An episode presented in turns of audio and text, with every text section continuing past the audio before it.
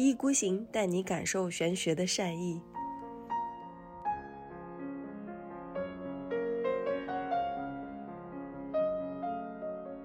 睡觉了，睡觉了。三点半了，我的天，我们聊了多久啊？两百四十一分钟除以六十是多少？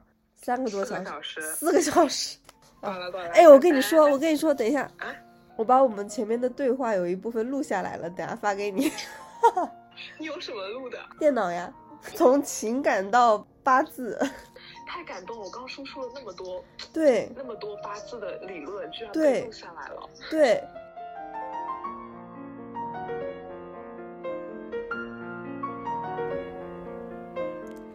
请订阅我们吧，人群拥挤，不要走散。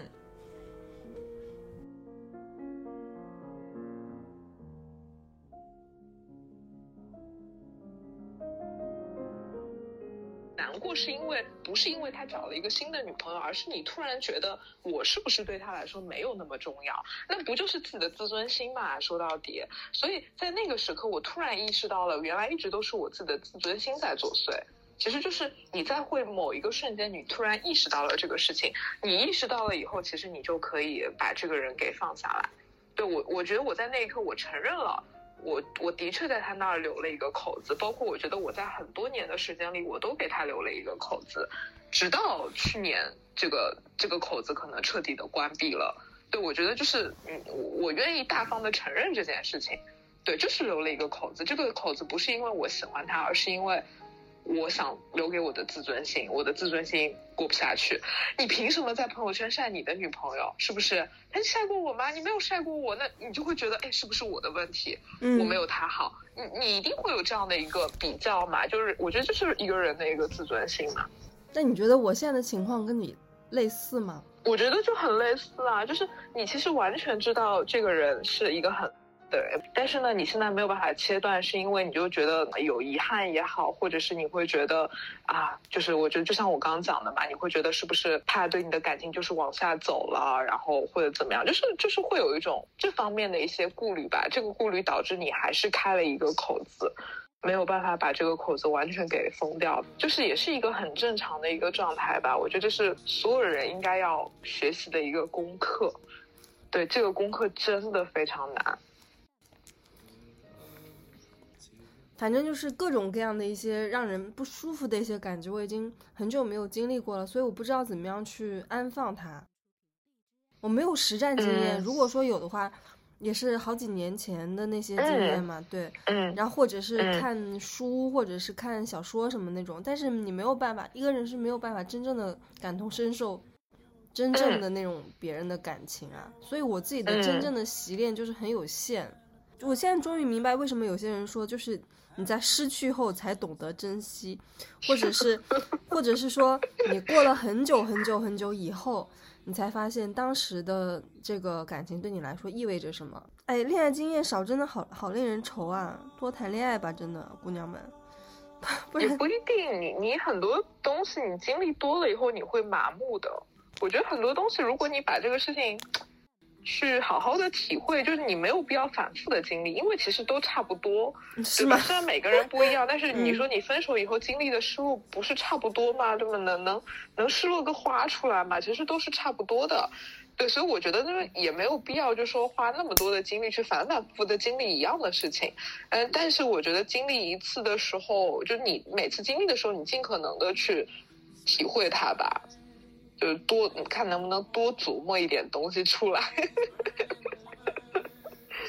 就像我现在一样，是吗？哦，我觉得这是一个很难得的一个时刻，就是在你过去的三十多年的人生里面，也不多的一些经历，多好啊！我觉得挺好的，多揣摩揣摩嘛。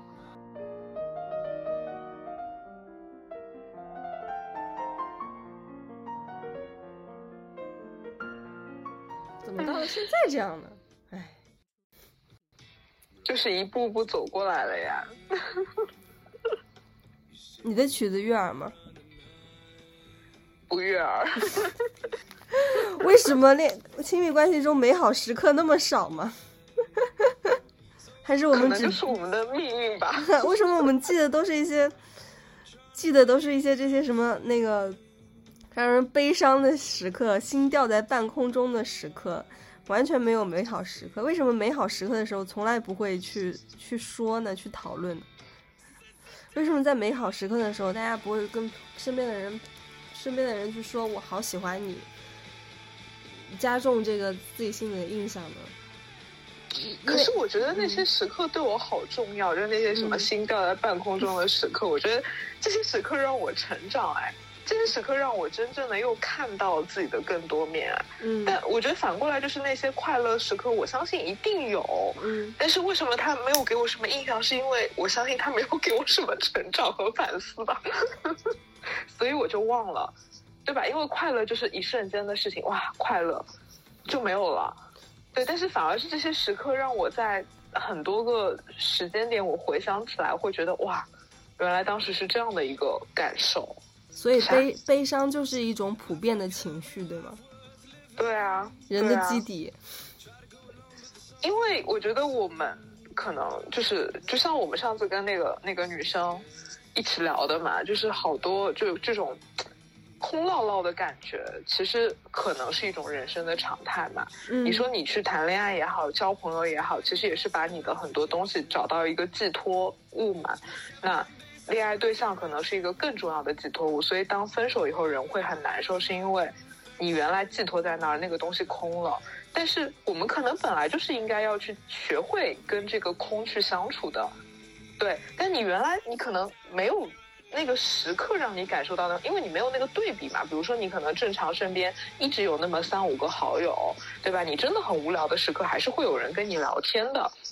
但是你也会知道，我不应该从早到晚的跟我的朋友聊天，对吧？我们有事儿聊一聊，没事儿也就不打扰对方了。所以你会就正常的这样过。可是当有一个人，你可以填满你所有空虚的时刻的时候，他抽走，你会一下感受到那个空。所以在那个时刻，你会需要面对一些所谓的人生的本质。在那个时刻，你会看到啊，原来人生是这样子的，原来所有的。美好的东西可能都会结束，原来所有的开始都会面临一个终结，然后你开始要去承受这个东西。我觉得，所以这些东西好像才会真正的让你去看到一些更本真的东西，而不是这个关系本身。但快乐好像还是一个，就是一个，其实你反过来讲，快乐这个东西，也许它不是一个日常和普遍的东西，它是一个荷尔蒙的，对吧？一个激素，一个荷尔蒙，一个火花，它本来就。只是一瞬间的东西，所以可能也就忘掉了，对啊，反而那个空落落的那个感觉，伴随着每一个孤独的夜晚。你现在是，你现在是有这种空落落的感觉吗？就比如说日常生活中，我没有。因为我一直都很平静，就没有那个对比，就是因为你也会知道，就是比如说你经历过这些空落落的感觉以后，你会知道，哦，我不应该把我所有的力量都放在一个人身上。就是你习惯了每天都会有那么一些时刻让自己保持空的状态，就你习惯了这种空落落的感觉，呃，所以就是。你反而就不太会很强烈的感觉到哦，我现在好空，就你不会有这种对比了嘛。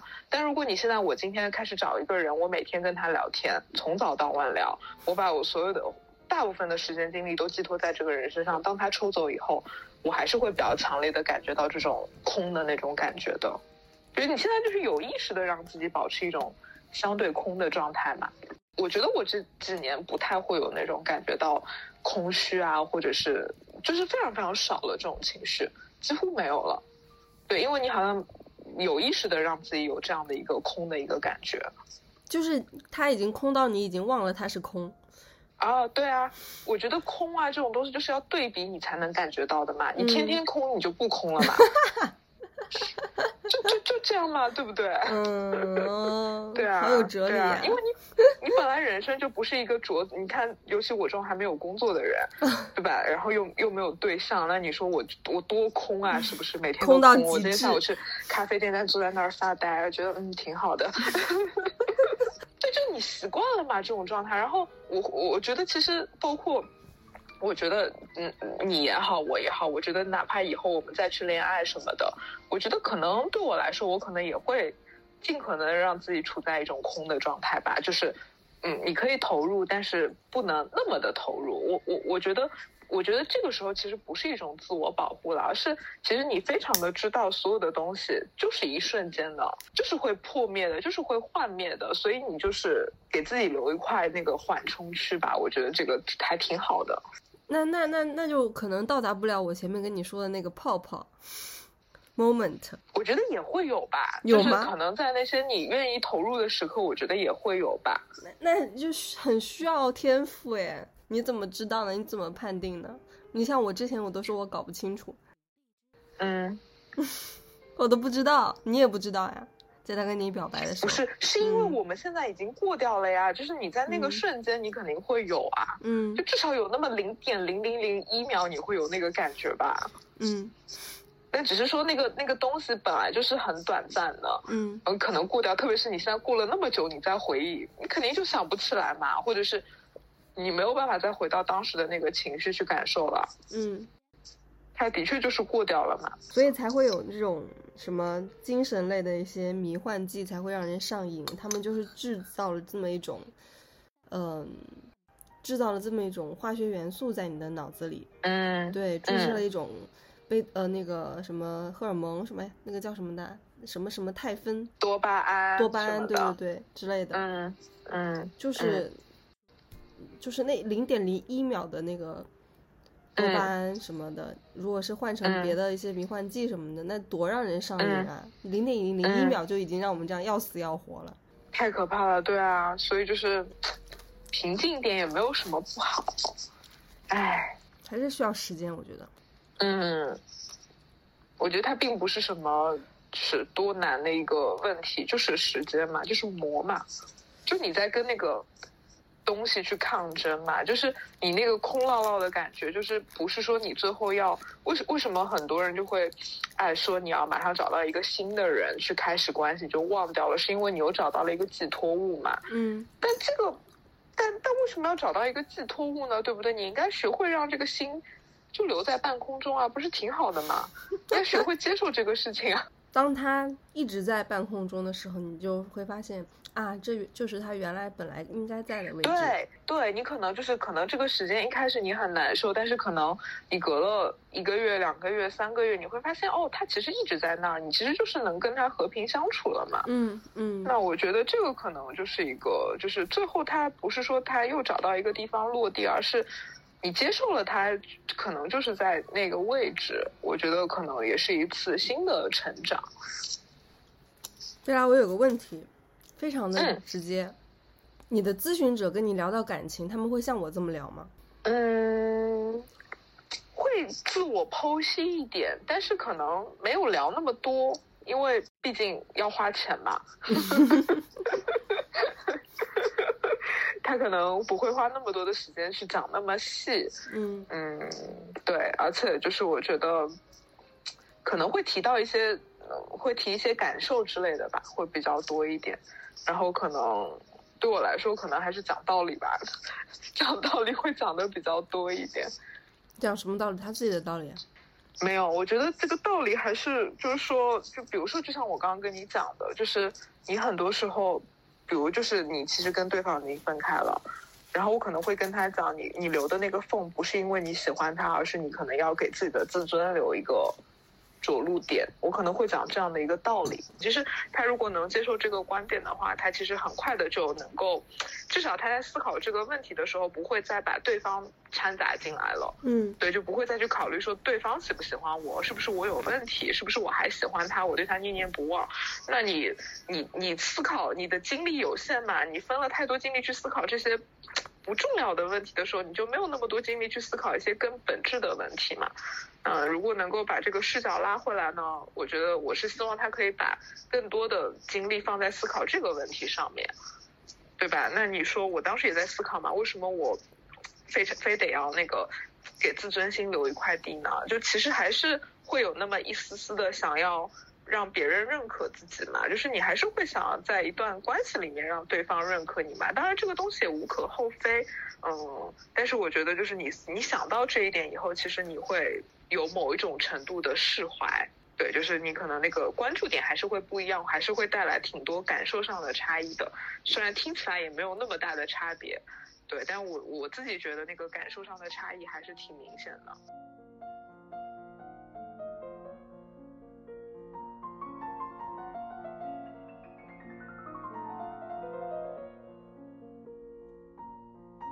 那你当时那个时候你的情绪是别扭的吗？什么？就分开以后的情绪吗？嗯，不别扭，因为我非常非常清楚的知道百分之一百这个关系就是结束了，而且对我来说，因为我是那个主动提的人嘛，我觉得我没有资格回头，我也不可能回头，我的自尊心是不允许我回头的，所以就是告诉自己，这个这个这条路百分之一百切断了。所以就不拧巴，就是就是告诉自己不可能，就就就这么回事儿嘛。但但问题是我自尊心的强度跟你不一样，我的软一点。所以这就是为什么在过去你你遇到这个问题的时候，我一直跟你讲说，我觉得那个主动提的人他可能要承担更多的责任嘛。然后我会觉得说，如果你没有想好，你就不要做那个主动提的人，因为真的很惨，你知道吗？做主动提的那个人，哪怕你是一时冲动，你也要为你的行为负责任。不能低头去找回人家吗？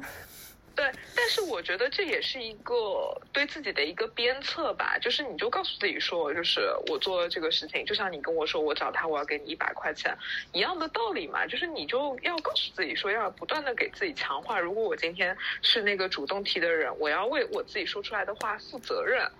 对，就是你不要反悔嘛，你就不能今天说分手，明天又和好了，那你你不会不会因此而就是觉得自己说的话就真的就是胡说八道嘛？太矫情了，那就，对吧？所以你你也要给自己一个暗示，就是如果我今天说了这个话，我要为我说的话负责任，而且我为我说的话负责任也是为对方负责任嘛，因为你这个话是说给他听的。如果你第二天反悔，其实你也是有种在玩弄对方的感觉嘛。我今天要跟你分手，明天跟你说啊，我昨天是胡说的，我们又和好了。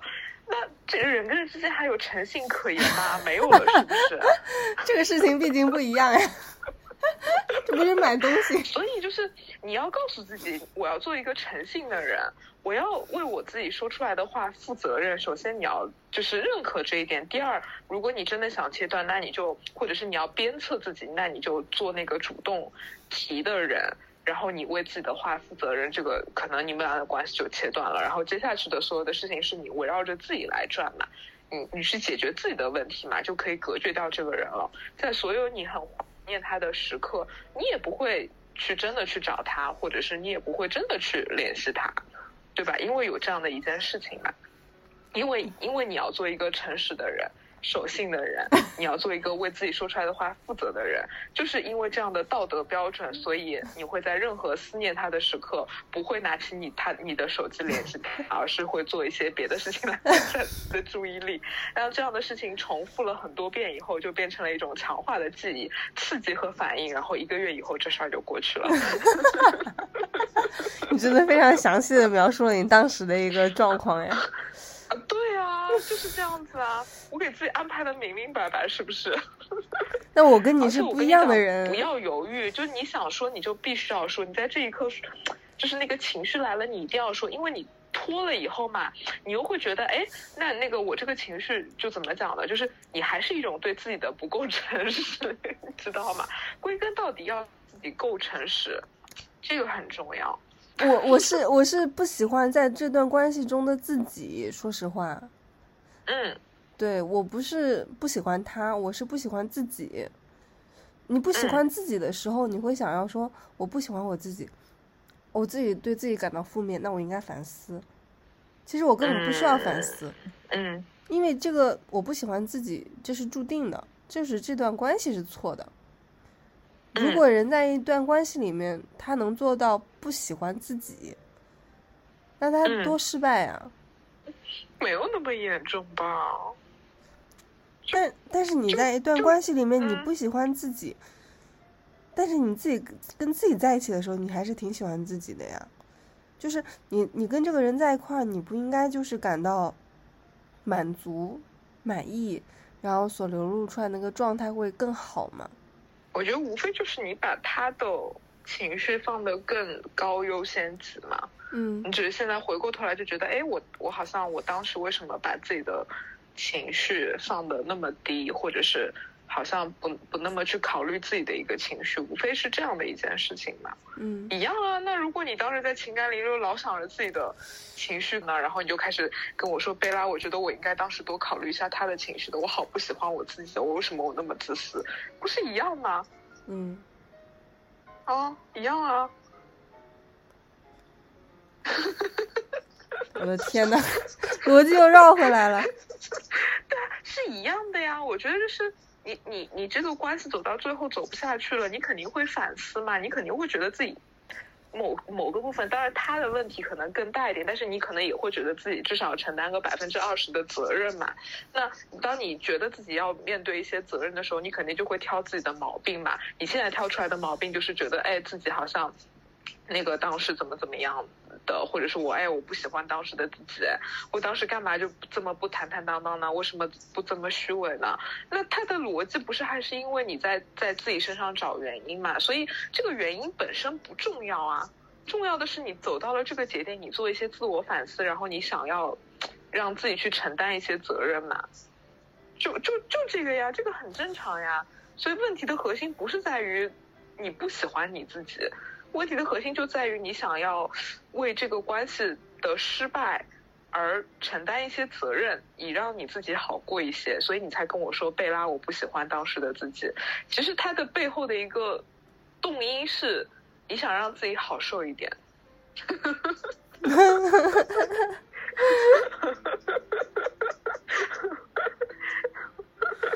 啊，我真是一个善良的人啊！如果因为对啊，就就是你你想想看，如果说想让自己好受一点，所所有的错都是对方的，不就好了吗？对啊，你就不会说我不喜欢我自己啦，你也不会说我自己是多么的不坦荡啊，你就说我我不坦荡，还不是因为你是个奇葩嘛？我才不坦荡嘛，那不还还不是他的原因嘛？嗯，对啊，所以就是你只是你是一个中正的人，你是一个善良的人，你想要为这个关系最后承担一些责任，所以你试图去找一些原因。嗯，如果能够找到一些能够说服你自己的原因，可能你也能够接受这个关系为什么最后失败了。其实我觉得还是一种自我的消化吧，或者是自我的一种解释吧。对，嗯我觉得他本身这个行为本身是没有问题的，而且它是能够让你变得更好的，你能够勇勇敢的承担起一个责任，好让你更好的最后接受这个关系的失败吧。嗯对，包括你跟我打这个电话，你说你想要去了解自己，我觉得他依旧是一个想要为这个关系去承担一些责任的一个动因所驱使的嗯，这样的一个嗯行为。对嗯对对对。嗯对，所以最后的结论是你是一个忠正、善良、敢于承担责任的好青年，给你鼓掌，哎，真的在鼓掌哎！是不是？天哪！对啊，哎，谁以后三生有幸，还如果还有接下来还谈恋爱的话，三生有幸，对方遇到我，真是他的福分。对啊，当然啊，简直了好吗？哎呀，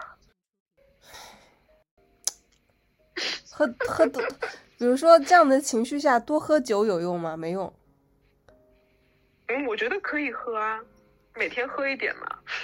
我操，我我要把自己喝晕，得喝好多啊，每天。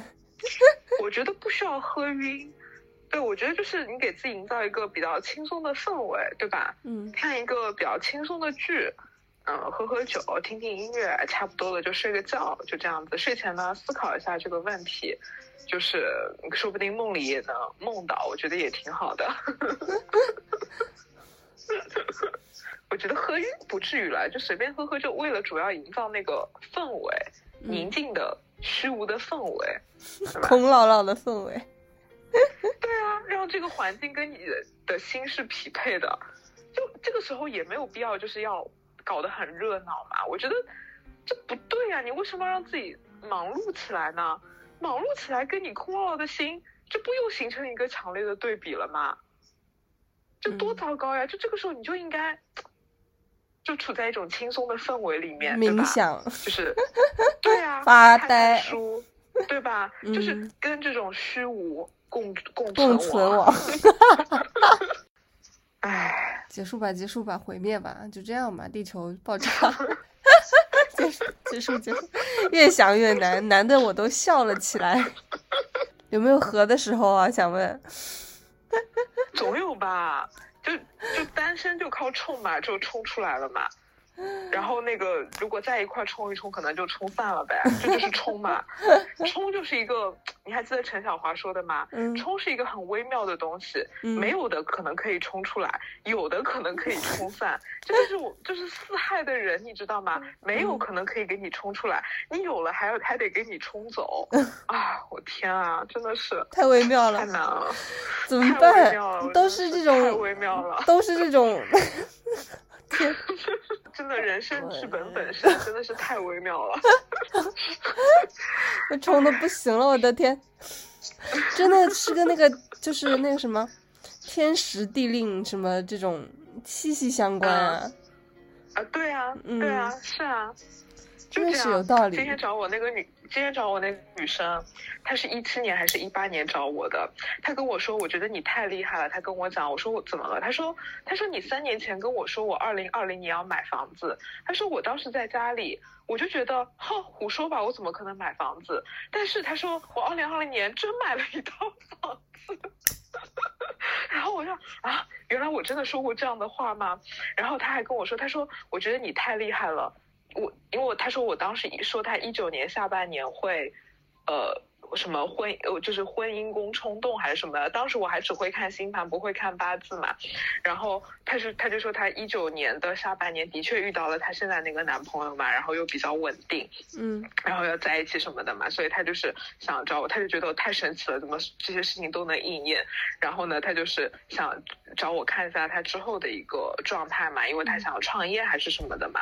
然后我今天就不禁感慨，因为这是一个跨了很多年的，因为我现在可能给人看我在预测几年后的事情嘛，嗯嗯，其实我也不知道我预测的对不对，就是凭我的逻辑，就是刻来刻去，就五行生克来推断嗯会发生什么事情。其实我不知道它会不会真的发生，但是你隔了这么多年，你发现你当年说的话，好像它又应验了以后，你真的会有那个很强烈的那个感觉，就觉得说，哇，真的就是人真的可能就是被这个天时地利所。影响到的那种嗯感觉啊，嗯就真的真的嗯就是这样子的，对的。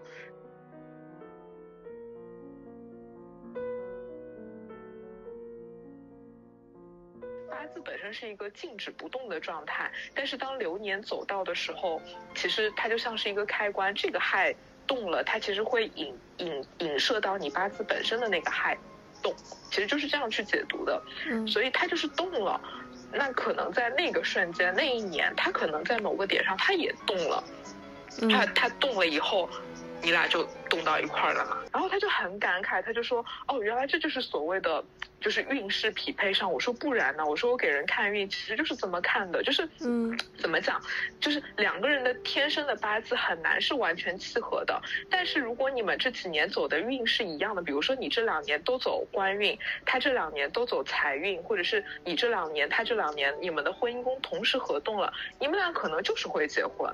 就嗯也许你们的八字本身没有那么匹配，但是当你们的婚姻宫在同一个时间段合动的时候，你们就是会结婚。嗯反过来也是一样的，你们俩的八字非常非常的匹配，天作之合，但是你们的这个运走的不一样，你们可能就是没有办法在一起，就是嗯很微妙这个事情。嗯所以我现在给人看合盘看出了经验，我就跟他们讲，这绝绝对是一个动态的过程，嗯，就是而且我会觉得那个运的走向可能会更重要一点。嗯它比你们原生八字合不合会更重要一点，嗯对的。嗯嗯，比如说，就是比如说我冲，他也冲的这个情况下，放在另一个流年呢，就比如说放在别的一个数字的年呢，比如说辛辛午什么之类的，那我们还会能冲哦到一块儿吗？嗯，不一定。就是如果这个流年，比如说他没有碰到你的配偶宫，就是他没有嗯冲动你的配偶宫，嗯其实他是冲不进来的。为什么你你俩能在一起？是因为你们彼此冲进了彼此的命运，嗯是因为这个冲的力量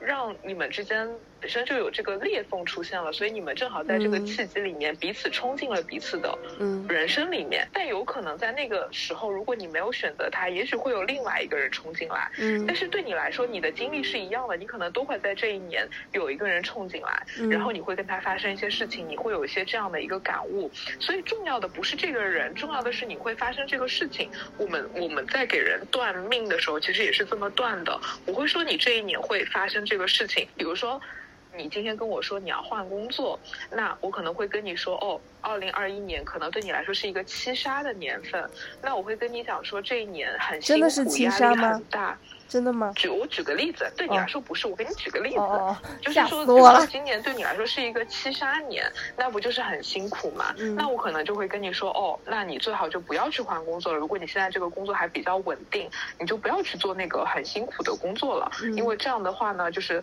可能你就不就不就自找没趣嘛。但是其实从另一个角度来讲，哪怕他，比如说他会跟我说，他现在这个工作超安逸，就是。超级超级的开心，就是没有任何的压力。但是走到这样的年份的时候，这份工作可能也会突然变得很有压力，就是会发生一些事情让他经受这个压力。所以重要的事情不是他选择了 A 工作还是 B 工作，重要的是他这一年注定会经受压力。所以对你来说也是一样的，你这一年要有要走桃花运，重要的不是你跟谁谈，重要的是你走桃花运。这一年你要分手，重要的不是你要跟谁分手，而是你就是要分手。就是这么一回事儿，命运就是这个样子。只是你们因为一些因缘的机会，你们彼此撞进了彼此的命运里面。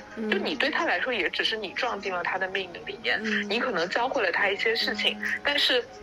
嗯，有的人会特别的自恋嘛，会觉得说我对你很重要，我是你的贵人。你看我，我教会了你什么是爱，我给你教会了很多道理。其实不是的，其实是这个人他可能就这两年走贵人运呢，他走正印的大运呢，他就是会遇到贵人。他有可能他遇不到你，他也会遇到另外一个人教他同样的道理，他还是会成长的。重要的事情不是你，重要的事情是他在走这个运，你只是恰好进入了他的这个运。嗯，对，所以我觉得当你能接受。这个理念的时候，其实你会发现，没有一个人对对方是绝对重要的。就是你这个时候你不出现，也会有另外一个人出现去扮演这个角色，去填补完他的整个的。这个故事，对你只是在帮他一起去完成他的这个剧本而已，他对你来说也是如此的，对对对，所以我觉得就是其实就是这样的一个思路，就是很多人为什么他就是揪在这个揪在这个事件里出不来，是因为他总觉得重要的是我跟他，而是但其实重要的是你的这个剧本，嗯，对，这个剧本就是这么写的，对，其实就是这么一回事儿，嗯，我的天呐，好绝望呀！绝望吗？我不觉得绝望，我觉得这个就一下子看开很多哎，是看开很多，但是同时发现这就是一个一场游戏。哦哦，就是一场游戏，一场梦嘛。但是我觉得，就是你有的时候也会觉得很感慨啊。你看，你这两年的剧本里是这个人冲进来了，你也会很感恩是这个人冲进来了嘛？嗯，就很多多么幸运啊，在茫茫人海之中。对吧？世界上这么多人，偏偏是你进了我的人生剧本，也是一件很奇妙的事情嘛。天哪，我都听到要哭了！我要 感谢你愿意 光临我的剧本。对，感谢你，感谢是你，不是别人。对啊，所以每个人都值得感恩，对吧？你的剧本，对吧？人家愿意。大驾光临你的剧本是一件多么美妙的事情！天呐，这个可以当 slogan 哎，就是说，请每个每就是这个就是那个叫什么？嗯，你好，我叫什么什么，这话就不要说了，一开始就说你好，欢迎光光临进入我的剧本。啊，对啊，我觉得听到我们节目的人就是进了我们的剧本啊。对啊。对，我们就说，就说这个这个电台是我们在我们的人生剧本里的一个角色，对，然后欢迎光临。我的天呐，我觉得就是这样的，这个听得懂吗？大家是真的超级就是这个样子的，这不就是因果业力的来由吗？哦，所以就是所有的这一切都是注定的嘛。我觉得是注定的。我觉得就是你看，这不就是两个维度嘛？注定的是你这个剧本就是会这么写下去，但是我觉得什么，你跟什么人谱写这个剧本其实是未知的。对你，你永远不知道他是，就像我们断你，其实你没有办法说。有的人跟我说，他想看桃花嘛，然后二零二一年我跟他讲了这一年桃花运会怎么怎么样，然后接着他问我说，哦，那我现在的男朋友是我的正桃花吗？我说我不知道。就真的不知道呀，就是你我鬼知道这个人是不是呢？对不对？我只能看到这一年你的剧本会怎么样，我可能会觉得，哎，这一年你的感情可能挺顺遂的。那你如果你现在有男朋友，就继续顺着；如果你没有，你可能会遇到一个合适的人，就仅此而已。但是我没有办法去说这个人是不是。嗯，对，因为这个东西是随机的，我觉得，我觉得这个东西就是完全随机。嗯，真的是看命啊。嗯，好的你就结了，我觉得这其实差的你就被杀了，是不是一种 非常轻盈的人生视角？对对对，就好 好的话，随机匹配到一个好的，甚至说什么什么那个老板啊什么之类的，教授什么之类的，或者是怎样个角色你就结了，结婚结了。如果这个人是一个杀人犯什么的，你就被杀了。嗯。好随机啊，都是。所以我觉得这个是你自己可以去努力的部分，嗯，对吧？如果你知道我这一年会遇到这个事情，那我比如说我知道我自己这一年就是走这个运桃花运，那我就就是擦亮眼睛嘛，找个对吧好一点的，是不是？反正你就觉得我今年要打开这个门，两年以后我要跟他分手，对吧？那我就。尽兴一点，对吧？找个可可爱爱的，找个长得帅的，找个长得有钱的，嗯，对吧？就是去做这个事情，就不要框死自己嘛。嗯嗯，尽兴。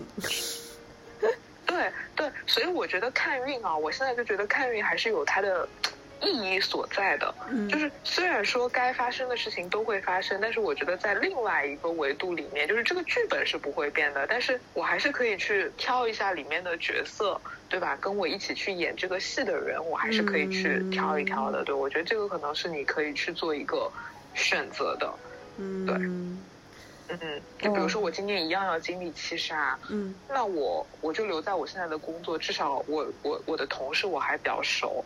对吧？我的这个食堂的饭比较好吃，那我就在这儿经受七杀呗，对吧？我干嘛要去一个新的环境接受七杀呢？嗯嗯嗯，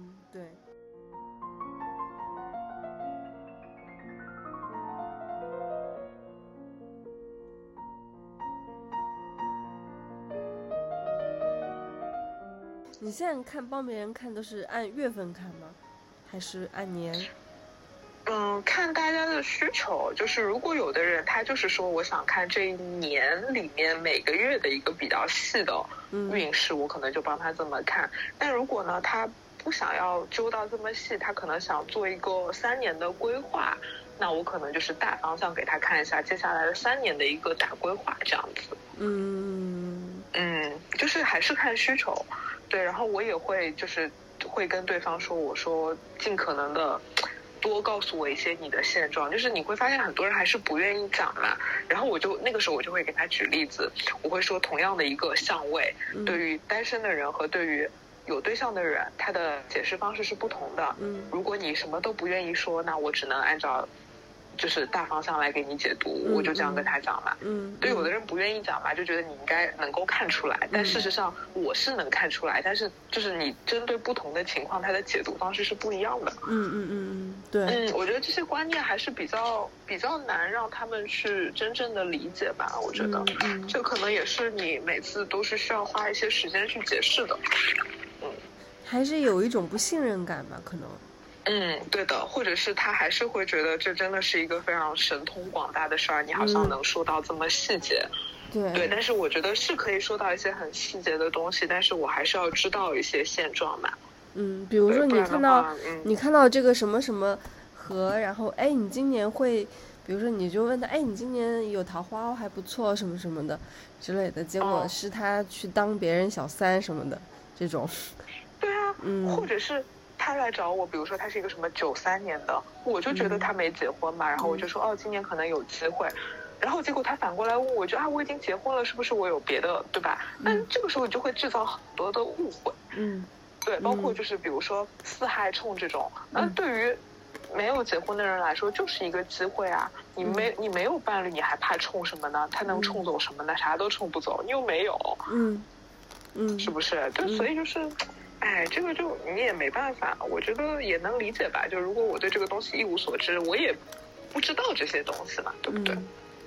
言归正传，很神奇，很奇妙，真的就是被像木偶一样被牵着走，哎。哦，你能劈，你只能接受这些劈头盖脸过来的东西。对啊，你就是没有办法去，就是他就是你回过头来，我想我我我我之前在研究八字嘛，我就想了一些人生中比较悲伤的时刻，比如说呃那个分手啊这种，你会发现真的你你。做这些事情的那个月份啊，都是我的七杀月，你知道吗？嗯，我觉得这是绝了。为什么我每次到七杀月，我都会遇到这样的事情？而且你会发现，你回忆起来的这几年里，可能你会觉得比较痛苦的时刻，比如说你离职啊，对吧？你那个就是这个工作做不下去啊，分手啊，身体不好啊，被骗啊，干嘛干嘛的？哎，我发现，哎，怎么都是同样的一个月份？嗯，哎呀，你就真的觉得，嗯，真的，我后来发现都是那个。因为乙木是我的七杀嘛，我发现都是那个乙什么月，你知道吗？嗯。哦，我的天呐，果然就是命运，你知道吗？就就嗯，就是当时有一种五味杂陈的感觉，所以我就在看，就下接下来走到那个乙木的月份是什么时候？你在看什么时候啊？我今年遇到那个稻草人的那个事情，就是乙未月，哦，就是刚刚好那一天，哦，就是我跟你讲，就发生的那一天，就是刚到这个月，我跟你讲，真的就是太玄妙了，哦，我的天啊！天呐！就是走到这个月，真的太吓人了。就是我，就是你之前还没有这个意识，你知道吗？接下来要好像好好看一下呀，做好准备吧。我呢，我没事啦，正常的，大家都会遇到七杀月的。我呢，我呢，我的七杀月是什么时候？你的杀是火吗？我看看哦，二零一七年。对你来说辛苦吗？那是你的七杀年，好辛苦，感觉自己快死了，是不是？对，是不是？对对对，就是这么的艰难，我跟你讲，真的。哇，我觉得你后面要创业了吧？你下一个大运直接走商官大运哎，真的吗？哦，二零二四年开始。哦，天哪，我不敢相信。真的，你你二零二四年要要创业了。我会创个打工人了，做人上人了。不可能，我不敢相信。为什么不可能啊？病还没走完，到哪到了你就知道了。商官商商官生财，就是一下子十年创业十年吗？就是至少我觉得会有那种新的能量会出来吧。商毕竟是伤官运嘛，我觉得伤官还是挺不一样的能量。身强的人其实就是怕不愿意走出舒适圈嘛，走出来了会怎样？走出来了对你好啊，就谢了嘛。嗯，就是你要泄嘛，所以就是你要去噼里啪啦十神伤官，你要表达，你要输出，然后你要你要你要去搞事业，你要去赚钱，就是你把能量泄出去了嘛。嗯，那你什么时候好啊？我我我现在其实大运走的还可以，我现在大运就走在食神生财的大运，二零一九年进的这个运。哇，那么好呀，恭喜你！然后，所以你是一五年，一五年是七杀年。嗯，大运和流年不一样嘛，然后。因为我觉得大运大方向走的还可以，其实我这二十年大运我觉得走的是不错的。从二零零九年开始，呃，我这两个运都是水和金的运嘛，然后我自己八字就是需要水和金，所以其实大运都有在帮我，我觉得还是蛮幸运的。我觉得可能这十年对我来说也是比较不一样的一年吧。对，然后，然后那个。接下来，二零二九年我会走到正官的运，甲木会进来。哇，你要被你要结婚了，会发生什么？你要做舔狗了。哦，不要，我不要，我觉得伤官挺好的。但是正官进来了哟。我我觉得伤官挺好的。但是你要走正官大运了耶，二零。那我可能当官了吧？我可能去当公务员了吧？终终于不再伤官和食神开始。面对官这个事情，我觉得官可能也不一定说是当公务员，我觉得可能就是愿意被管了吧，就是愿意接受一种压力了吧。我觉得可能也是这样子。嗯，但我觉得那个时候我都已经四十一岁了，唉，生小孩了。哦，就是你也不知道会发生什么，没事，先把这十年过好吧。期待你的下一个十年大运。所以你的已经开始了，是到二九年，对吧？哦，我觉得这个运是我自己比较舒服的一个运。嗯，因为如果我现在这个运我还在走在，因为我也是强嘛，如果我在走土啊、火啊这种，我可能就是会比较懒，那我可能就是不愿意自己出来干活，我可能还是会待在一个比较稳定的地方，一直工作、工作、工作。我觉得可能是这种状态。对，然后就是做打工人嘛，然后自由比较憋，呃，但是可能因为我在走这样的运，所以。我会有这样的能量去更多的表现自己，或者是更多的施展自己的才华，然后或者是让自己，你看为什么我那么的不懒惰？嗯，没办法，我的运就走在让我没有办法懒惰的运。我现在要是走个什么正印的运，我肯定就很懒惰了。我觉得真的是这样子。哦，对，我觉得你下一个运你会很勤奋，因为你走到伤官的运了。哦，伤官是不是里面最勤奋的一个运？对啊，对啊，伤官是最勤奋的运，也是一个最有勇气的运。哦，因为你小时候的运就是，比如说你小时候都在走硬的运嘛，正印、偏印，十年正印，十年偏印，十年劫财，十年比肩，都不是你想要的东西啊，都是让你更懒的东西。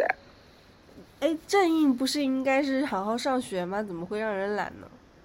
因为你够多了呀，你不需要印了呀，你那么多印，你还要印干嘛？你不缺印啊，你太多了，所以再再过来就会让你更懒啊。就是你你这种八字硬很多的人，你就是要食伤来泄。就是要就是要财来就是要财来提供你的把控力，而不是一直懒惰的状态嘛。所以如果你的运走不到食伤，走不到正财偏财的话，你就会一直陷在那个硬的那种负面的状态里面嘛。嗯，嗯，所以你会比较喜欢这种伤时伤的运，或者是呃财啊官啊这种运啊。嗯嗯，就是我觉得我还是蛮幸运的，在年纪比较小的时候再走这样的运，哎，嗯，对吧？你说我从四十岁开始走官运，那官至少也是我需要的东西嘛。嗯，我基本上要到六十岁以后开始有火啊土啊进来，那火土不是我喜欢的东西嘛。嗯，但是那时候我已经六十岁了，对吧？对我来说也没有那么重要了。嗯，突然觉得自己还是挺幸运的。我靠，我呢？你你你你，二零二四年，我知道上官大运来了。但但是你看我之前，我要回顾我的一生，像你刚才那样，我操！我要对比一下我的人生状态。你之前你你之前都是在走硬和比劫，就是这个运没有帮到你。反正是我不喜欢的。嗯，对啊。没有让你真正的把自己的热情活出来，但这个运不是说它一定会让你过得很糟糕或者干嘛的，但是它可能我觉得是另一个层面上的吧，对吧？因为我觉得身强本身也不会太糟糕。哦，真的真的，我觉得身强太重要了，我现在觉得身强太重要了，得扛得过去。嗯，因为身强的话，其实只要你主观上努力的话，你。嗯，因为我们说身强可以担得住财官嘛，所以你身强，基本上你只要愿意你去工作、工作啊、赚钱什么的，其实你还是有那个能力可以去扛的。但是身弱是真的没有办法，你自己想也不行，就真的得靠运帮。嗯，对，但是身强呢，就是就是懒嘛。嗯，对吧？但是你自己至少努力一下，你还是可以的。所以身强太重要了。就身强，我会觉得主动权是在自己手上，你可以主动的去追求。但是身弱可能就不行。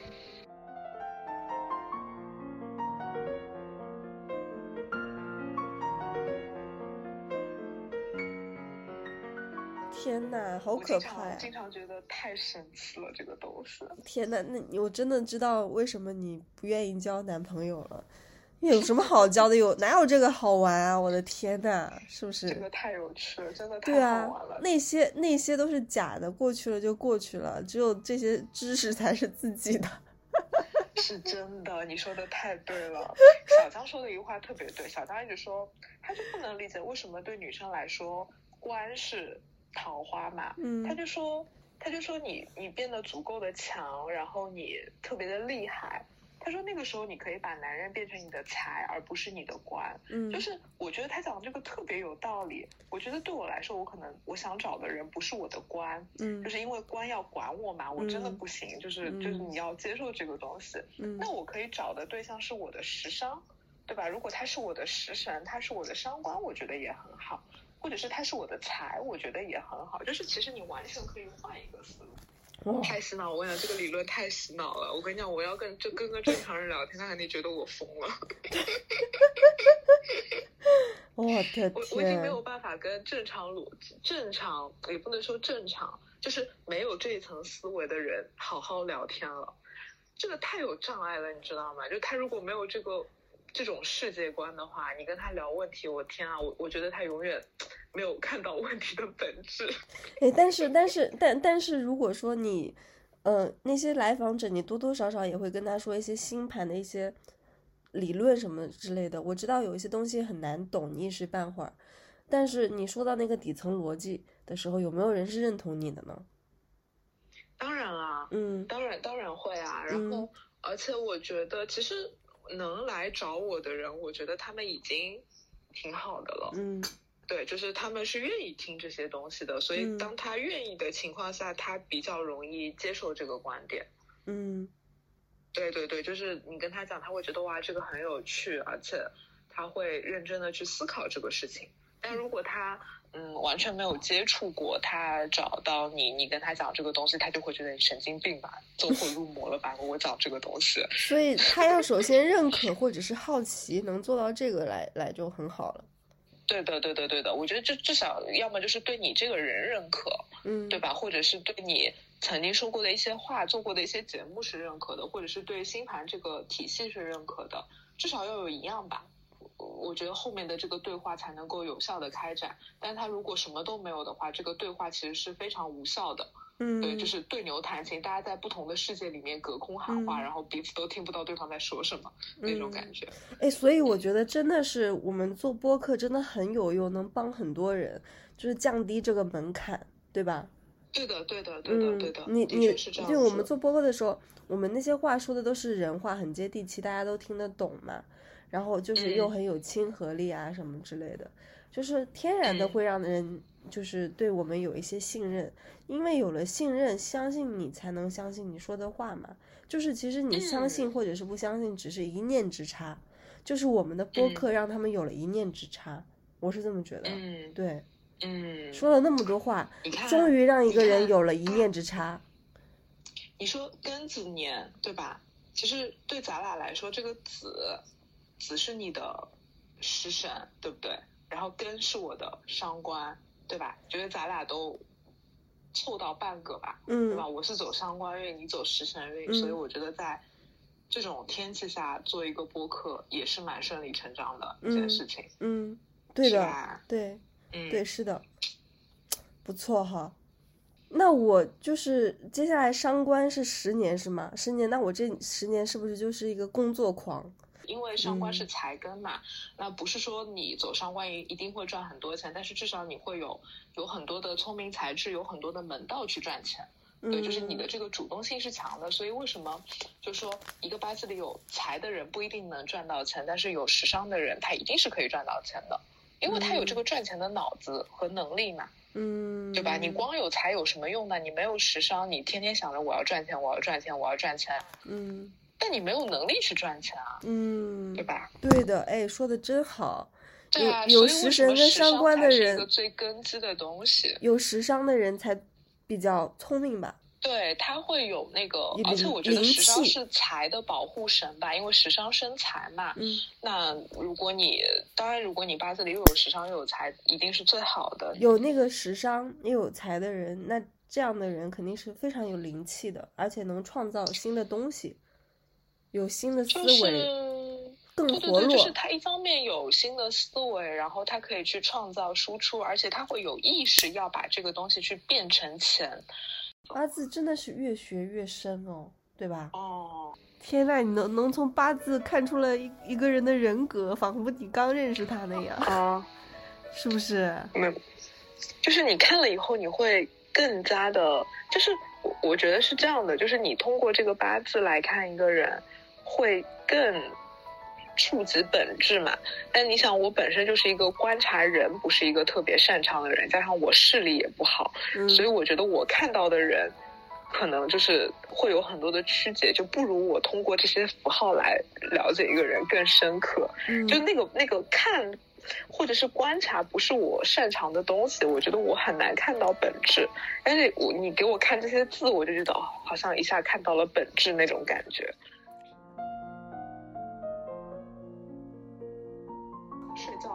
三点半了，我的天，我们聊了多久啊？